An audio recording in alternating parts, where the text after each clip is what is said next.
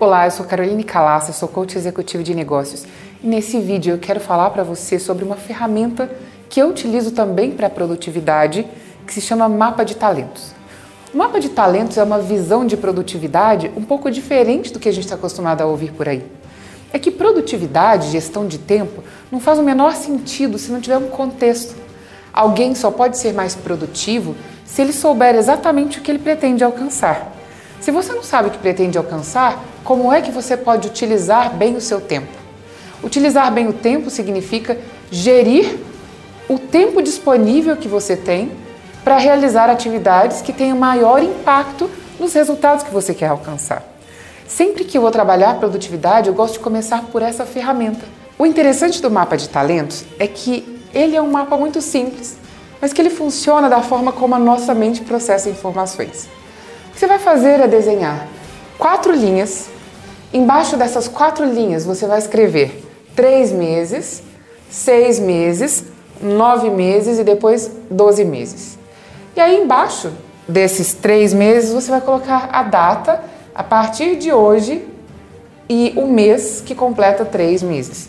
A data a partir de hoje, dia e mês que completa seis meses, dia e mês para nove meses e dia e mês para doze meses. Aí você começa por 12 meses definindo um marco. O marco é uma conquista significativa. Então é importante que você não estabeleça uma atividade, mas um marco. O marco é algo que, ao concluir 12 meses, você pode se orgulhar de uma conquista que fez sentido e que valeu a pena. Por exemplo, o marco pode ser em 12 meses estar preparado para ser promovido. Algumas pessoas escreveriam em 12 meses eu quero ser promovido. Mas ser promovido é algo que não depende 100% de você. Depende de várias variáveis, por exemplo, a disponibilidade da vaga, a empresa querer te promover, a empresa, por exemplo, reconhecer você como um talento. Se você é dono do seu negócio, se você tem a sua própria empresa, aí você pode estabelecer, por exemplo, em 12 meses, dobrar o número de clientes. Esse pode ser um marco para você. Então, o marco é uma conquista que vale a pena. Depois de 12 meses, você vai estabelecer o marco de 6 meses. Da mesma maneira, uma conquista desafiadora que vale a pena. E aí você vai para 9 meses e depois para 3 meses. Escreva o marco, escreva aqui embaixo, escreva aqui em cima qual é o marco a ser conquistado em cada uma dessas datas, com a data registrada aqui. A ordem é sempre 12, depois 6, aí 9 e depois 3.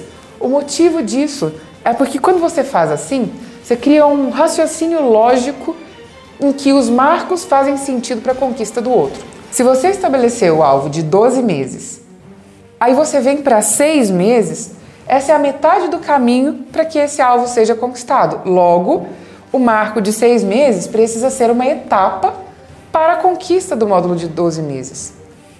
Quando você volta ao 9 meses, essa é a metade do caminho entre o que você estabeleceu como marco para seis meses e o que você estabeleceu como marco para 12 meses. E finalmente você vem para três meses para verificar qual seria o marco que você gostaria de atingir em três meses. Como você já tem o marco de seis meses estabelecido, essa é a metade do caminho até que esse marco seja conquistado.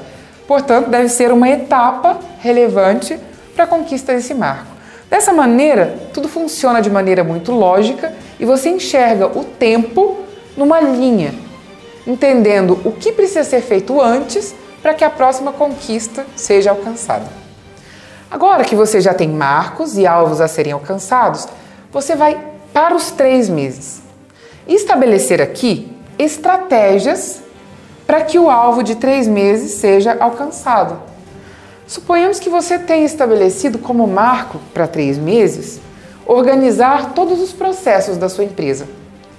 Se você estabeleceu organizar os processos, ter todos os processos mapeados, seria um marco, em três meses, você vai estabelecer aqui estratégias para que esse marco seja conquistado. Então pode ser, eu vou contratar uma empresa de gestão de processos, eu vou contratar um estagiário que vai me apoiar no levantamento operacional de tudo isso, eu vou tirar um tempo da semana e reservar para cuidar disso.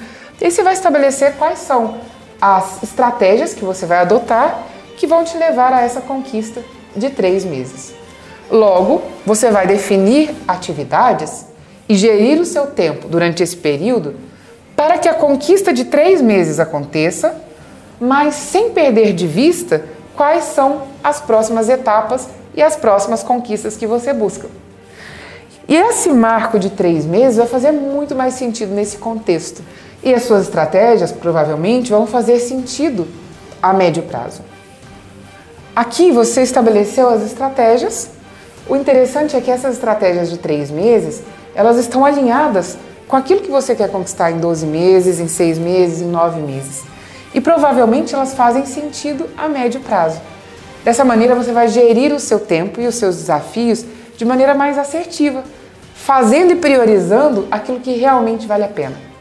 Esse mapa de talentos pode ser utilizado de outras maneiras também, mas como ferramenta de produtividade é uma possibilidade para que em seguida, nos próximos vídeos, eu vou te mostrar como é que você continua desdobrando isso até chegar na sua agenda do dia.